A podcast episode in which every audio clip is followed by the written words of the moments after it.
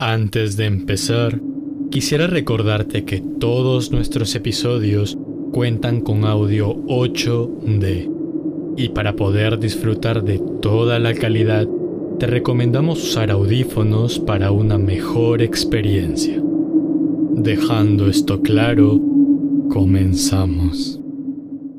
Sentirte atrapado en algún lugar es extremadamente agobiante. Peor si sufres de claustrofobia, como quien te narra esta historia. Pero ¿cómo crees que te sentirías si el lugar de donde no puedes escapar es tu propia mente? Muchas personas no me creyeron cuando se los conté. Traté de ser lo más preciso posible, lo más gráfico posible, pero creo firmemente que para poder entender lo que te voy a contar, lamentablemente tendrías que haber vivido una experiencia similar. El 2019 fue el año en el que menos soñé con ella, aquella entidad que me había atormentado casi todas las noches de mi vida. Había llegado la mitad del año y a lo mucho había soñado solo una vez con Samantha. Yo pensé que ya estaba curado. No voy soñando con ella hace mucho. He estado estresado gran parte de mi vida y ahora estoy más tranquilo. Llegó la noche, me dormí y en el inicio de mi sueño pude ver una imagen panorámica de una casa blanca en una montaña frente al mar como en la película Iron Man. Segundos después, desperté en el interior de una de las habitaciones de la casa. Estaba envuelto en una sábana blanca. Todo era blanco. La cama, lámpara, cortinas. Era un blanco puro. La habitación no era tan grande, pero tenía ventanas con vistas al mar. Me senté y empecé a observar todo lo que había a mi alrededor. Me sentía relajado. Qué bonito lugar, dije. Mi paz fue interrumpida por unos gemidos que parecían de placer. ¡Wow! Estoy con más gente. Probablemente sea una pareja teniendo sexo al costado. Entonces, no estoy solo. ¿Dónde estoy? Me pregunté desconcertado. Los gemidos empezaban a escuchar más fuertes, pero al prestar atención, me di cuenta de que no eran de placer, sino de dolor. La diferencia no es mucha. Eran como de una mujer siendo atacada, violentada. Se escuchaba como si hubiese sido amarrada y estaba a punto de ser descuartizada.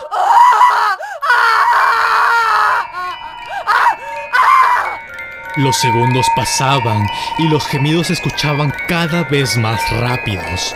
Eso me aterraba cada vez más, porque se iban haciendo más fuertes y más repetitivos.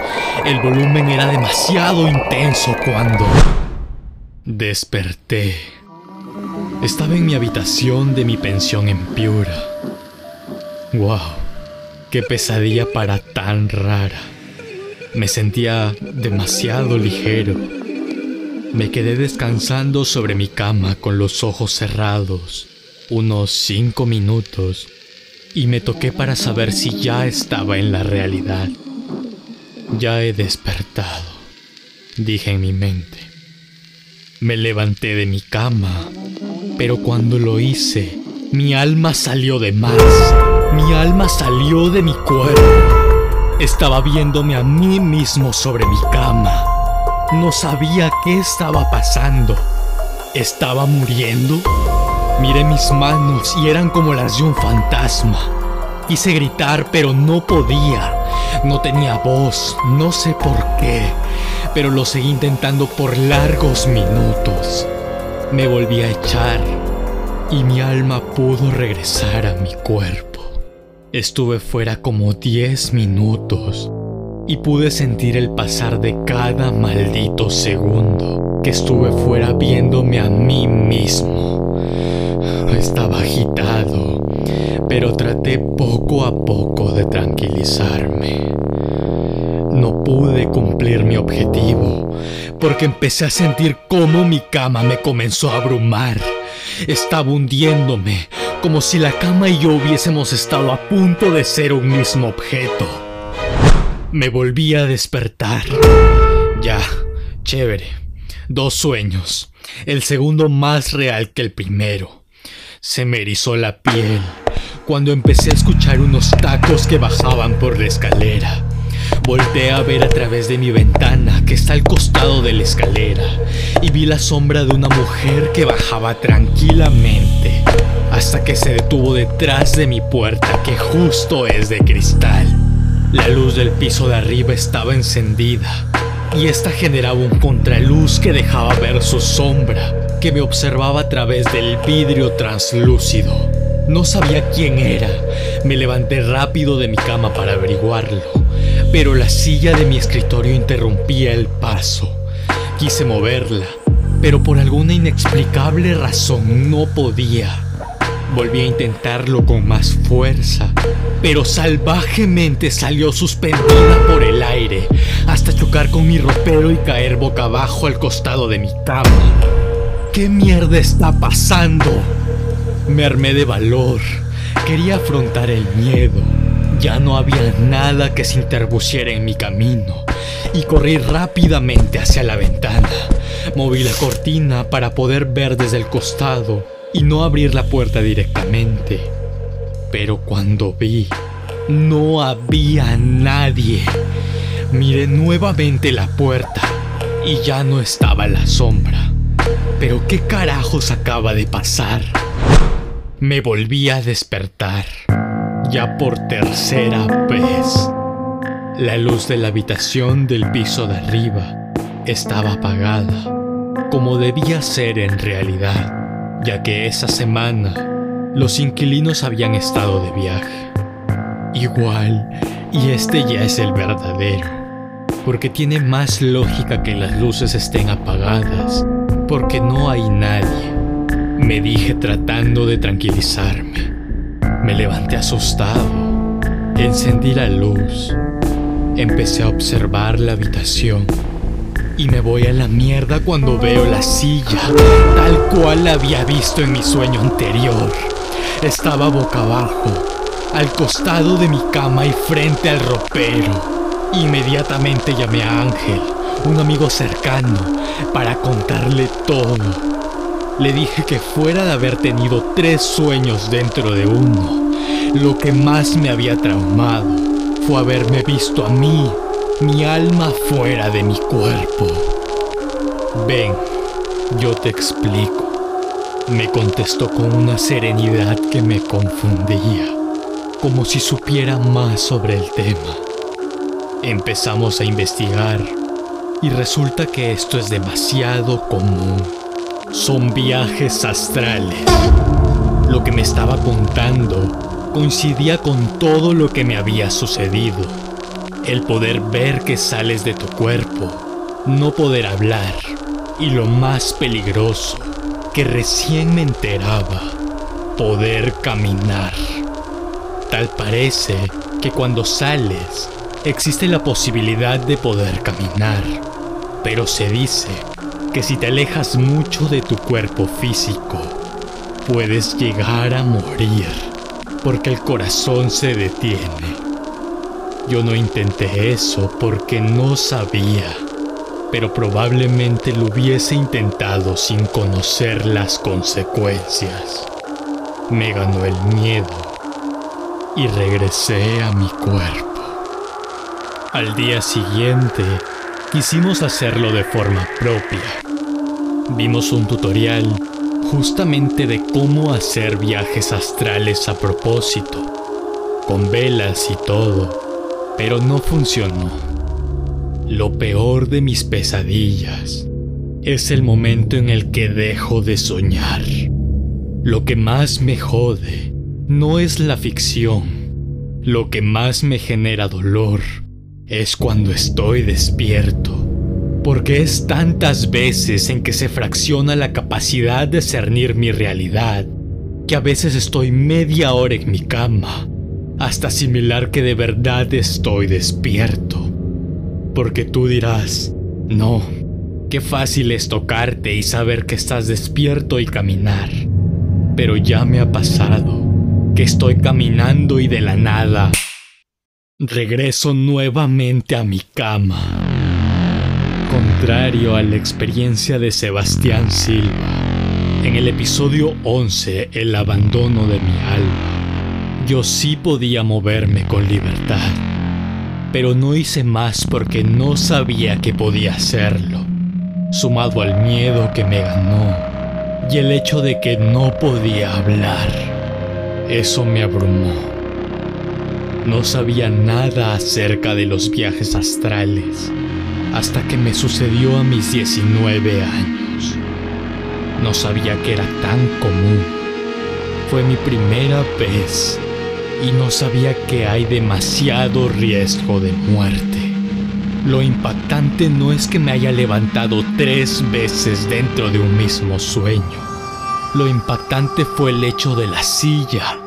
A lo que voy con esto es que siento que esto va más allá de puentes oníricos. El trauma aumenta cuando estoy despierto y veo que me sangran las orejas, me duelen las manos, me duele el cuello todo el día, veo las sillas volteadas, siento que se acerca a mí, siento que se rompe algo, me levanto y no se ha roto nada, pero sí se ha movido de su lugar porque yo sé dónde están las cosas y sé que no estaban ahí. Las personas con las que me he sentido en confianza de contarles esta historia en específico son personas que han tenido viajes astrales o similares, porque le conté a mi pareja de ese entonces y nunca me creyó. Le grafiqué lo que había visto con dibujos y todo, pero nunca me creyó, porque lamentablemente tienes que vivirlo para entender cómo se siente en realidad. Todos mis sueños tienen algo extraño y todos se sienten reales. Llega un punto en el que ya no me asusto. Me levanto Veo que Samantha está a mi costado. Me coge de la mano y ya ni siquiera lloro. De pequeño lloraba, pero ahora solo digo, ¿qué me tienes pa' hoy día? Como dice en el libro, la familia de Pascual Duarte, al dolor uno se acostumbra. En el 2021, el año pasado, en mi natal Tumbes, tuve un sueño bucle. Estaba en un espacio como genérico. Era todo blanco. Siempre es blanco. De repente empecé a caer dentro de una planta nuclear y tras varios metros impacté en la profundidad. Era una fría plancha de metal y por el impacto mi cuerpo explotó. Vi cómo cada parte de mi cuerpo salía volando por el impacto. Veía mi sangre, mis huesos, mis manos, todo. Me dolía cada parte de mi ser, pese a que las partes de mi cuerpo ya no estaban unidas y cada una se encontraba a metros de la otra, pero podía sentir dolor. No era una simple plancha de metal donde había caído. Era un conjunto de hélices que ni bien caía encima de una de ellas, empezaron a girar como una licuadora y a descuartizar mi cuerpo hasta hacerme completamente jugo. Podía sentir el dolor de cada parte de mi cuerpo siendo destrozadas por las hélices. Pasaban 10 minutos y mi cuerpo volvía a estar entero y volvía a ser mutilado, y así sucesivamente unas seis o siete veces. Cada vez podía sentir las hélices cortándome desde diferentes partes de mi cuerpo. En una empezaba por el brazo, en otra me partía el rostro a la mitad, en otra los pies, y así hasta que terminaba deshecho por completo. ¿Por qué hay tanta mutilación? ¿Por qué esa manía de arrancarme las extremidades? Casi siempre es con un filoso cuchillo grande de cocina, no de dientes, y eso hace que el proceso de cortar los huesos sea más lento. Y no puedo hacer nada, solo espero perder la vida para poder despertar. Todos mis sueños se acaban cuando pierdo la vida, a no ser que grite desesperadamente. Esto es algo con lo que aún lidio. Y no sé si lo peor aún está por venir.